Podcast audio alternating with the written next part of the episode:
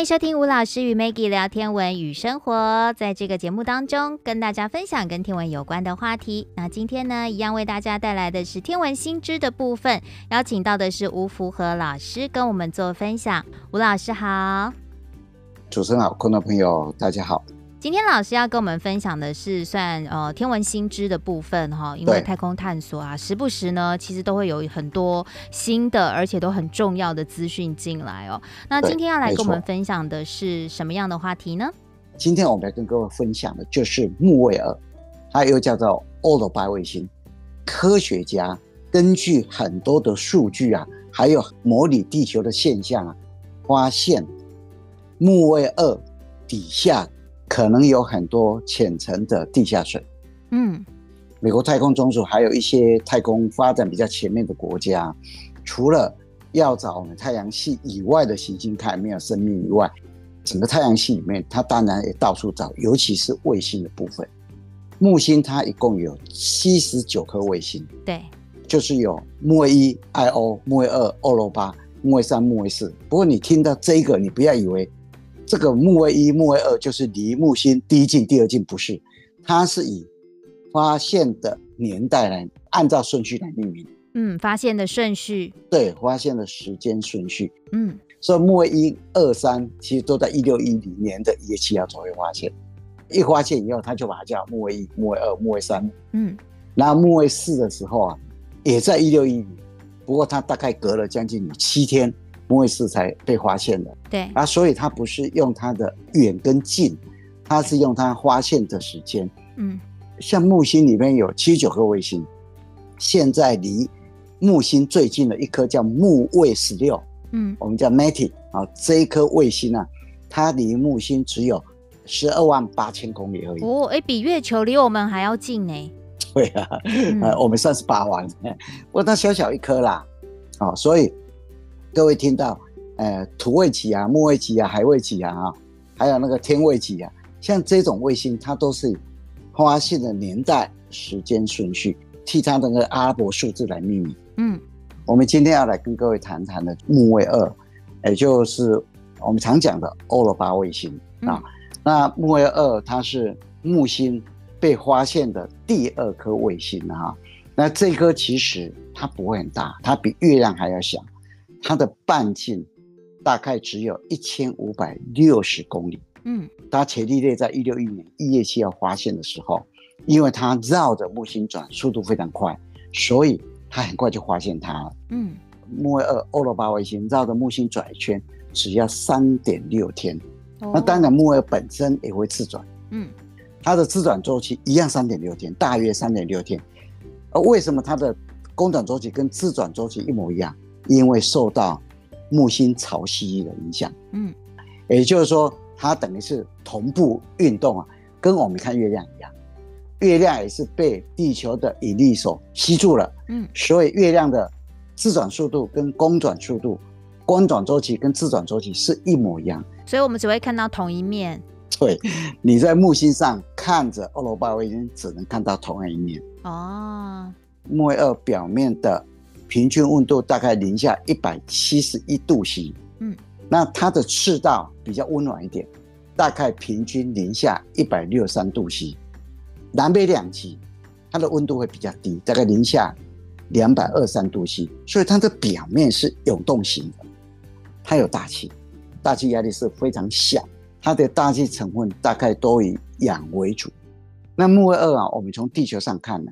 它的四星等大概是五点二九等啊，大概就五点三等啊。其实如果眼力够好的话，是可以看得到哦。我们的极限星子是六等嘛？对，但是现在我觉得大家不太可能用肉眼看到。可是如果你只要有那个双筒望远镜，有的时候去看一下木星，我觉得蛮有趣，因为你运气够好的话，你甚至可以看到那四大卫星。就是就在木星旁边，所以就有中国的古代的资料就记载嘛，嗯、说中国古代的天文学家就用窥管，嗯，看过他们，然后看过，因为它五点二九等嘛，如果视力好的话，没光害的地方其实是看得到的、嗯。对，那要刚好没被木星遮到的时候啦。没错，对对对。那现在因为光害呃污染都很严重啊，而且现在。大家视力已经没有像以前那么好了啊。的确，对。那以前我记得我们跟各位分享过，就是美国太空总署准备在二零二四年的十月发射木卫二快船探测木卫二，准备在二零三零年四月十一号的时候抵达。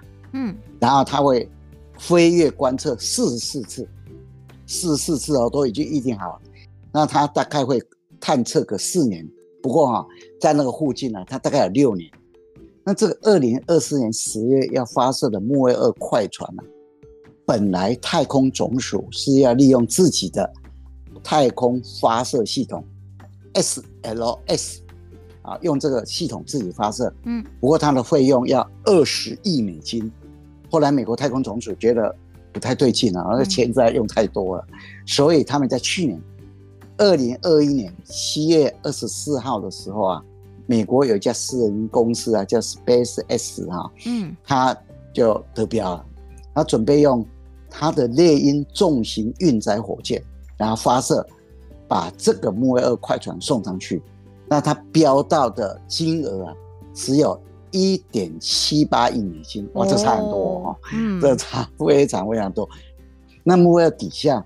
科学家为什么怀疑它底下有浅层的地下水？嗯，斯坦福大学啊和美国太空总署喷射推进实验室的科学家啊，他们就利用美国太空总署它的探测器所收集的资料，发现木卫二的表面双脊椎状的，就凸起来的，好像两个脊椎状形状，好几百公里哦。嗯，双脊形的地形啊，当时候啊。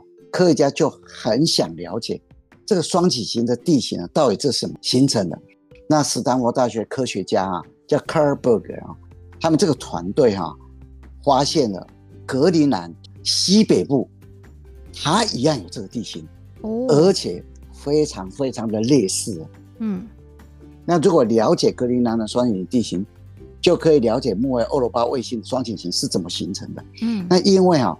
格陵兰双脊型地形下面哦，冰格下面哦，它的生态是非常丰富的，所以啊，我们可以这样讲哦，欧罗巴卫星下面哦，嗯，可能生态会超过我们的想象以外。哦。格陵兰啊，它的纬度大概是北纬六十度到八十三度左右嘛，嗯，美国太空总署在二零零三年启动的一个计划，叫做冰桥计划。那这个冰桥计划是对极地地区的冰的高度变化的一个监测的计划。嗯，他们就收集了美国太空总署冰桥行动二零一五年到二零一七年的所有的观测资料，发现了在格陵兰这个双脊型的地形的附近呢，湖泊的水会排入冰盖内的一层不透水的一个冰层里面，冰囊。流到一个凹地里面一样啊，嗯，那一流到那边去以后，它们就会开始冻结，它体积会变大嘛，哈，那会迫使上面的冰破裂，嗯，破裂以后，然后就撑高，撑高以后就使得它的表面啊变成那个脊形的形状，嗯，所以我们可以简单的讲，格陵兰这个双脊形地形应该是水重新冻结，然后压力。使得它破裂，那一连串的这种这种循环呢、啊，使得格陵兰，你可以看到那个双脊型的地形。嗯，那这些科学家，斯坦福科学家和美国太空总署科学家就发现，木卫二表面的这个好几百公里的地形，非常类似格陵兰。嗯，这西北部的那个双脊型地形一样。如果是真的跟格陵兰的地形形成一样。那我们就可以看到啊，欧罗巴的冰壳好像是经历了各种地质和水温的活动，那当然还有包括我们后面要讲的，它的水柱喷出来的一些现象啊。嗯，那它这个活跃的冰壳活动，会使得它的地表物质和地下的海洋之间呢、啊，会非常频繁的交替啊，所以这些科学家就非常期待。欧罗巴卫星的底下可能有液态的浅层的水，嗯，而且可能也有我们可以期待的生命在那个地方。那木卫二的地形呢、啊，其实啊，在很久以前啊，科学家就发现，它非常光滑，而且有很多纹理啊。一九七九年，航海家一号一月到六月的时候，掠过了木星，然后就拍回了很多的照片。不过这个照片呢、啊，解析度都不是很高。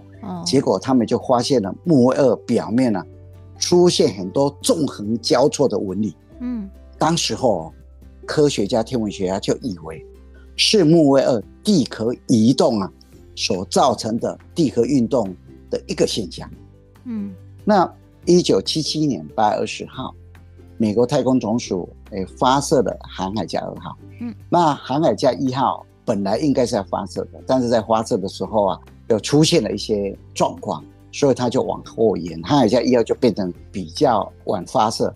在一九七七年九月五号才发射，不过航海家一号它的速度比较快，它每秒大概十七点零六公里，航海家二号它每一秒大概十五点五六公里啊，它的速度稍微慢一点点啊。嗯、那航海家二号在七月以后，它就到达木星，那当然就对它的卫星呢、啊，就做了一些观测啊。那一些观测以后，那当然还有一艘美国太空总署非常重要的探测船呢、啊，叫伽利略号。嗯。伽利略号是在一九八九年十月十八号发射的，那在一九九五年十二月七号接近木星。二零零三年，伽利略号要终止观测以后啊，嗯，当时候美国太空总署就很担心，伽利略号万一撞上了欧罗巴，或是木卫三，或是木卫四啊，万一那边有生命，会污染那边卫星的生态。嗯，所以他们就在二零零三年九月二十一号。然后就让它以每秒五十公里坠入木星的大气层，烧毁在木星的大气层里面啊。那经过了航海家二号还有伽利略号的探测啊，发现木卫二的地形啊，表面上大致是光滑的，嗯，很少有超过几百公尺的起伏啊。某一些区域啊，一小部分的区域啊，倒是可以看到约有一公里的落差。不过。大概就是非常的平整啊，那因为它表面的温度很低，所以即使上面有纹理，但其他地方都是非常的平整的，而且它的反射率啊，在整个卫星里面啊，反射率算非常高的，它的撞击坑也很少，所以啊，天文学家认为它的表面年龄应该非常年轻，嗯哼，大概只有两千万到一点八亿年左右而已。哦，那。表面上有错综复杂的暗色的条纹啊，嗯，那这代表什么意思？因为整个木卫二欧罗巴卫星的表面温度是非常非常低的啊，那冰壳如果结冰，应该非常的硬啊。那它的冰壳为什么很多纹理？显然它破裂，应该有比较温暖的水溢上来，那一上来以后才会结成纹理。嗯，所以当时候航海家二号跟伽利略号，他们就发现了。应该是木星的潮汐力，欧罗巴卫星底下这个海洋，因为木星的潮汐影响，拉扯它，使得欧罗巴下面产生潮汐摩擦，然后产生了热化的现象，产生了热能，那比较温的水冲上它的表面，冲到表面以后啊，因为很低，然后就马上结成冰状的，就结成纹理。嗯，但是现在一个问题就是，那冰壳为什么会破裂？对啊，它很冷很冷，为什么会破呢？对，科学家认为木卫二的自转速度啊，底下海洋的自转速度跟冰壳的自转速度啊，应该是不一样。哦，应该是不一样。拉扯。哎，冰面下的海洋啊，将外壳跟更底下的地涵呢，把它分开。嗯，冰壳啊，在木星的引力的牵扯下，跟底下不一样，所以就有机会。被它撕裂掉。那后来他们就对比航海家跟伽利略号的资料啊，所拍下的照片呢，然后他们就算出冰壳的自转速度在一万年里面会比内部还多上一圈。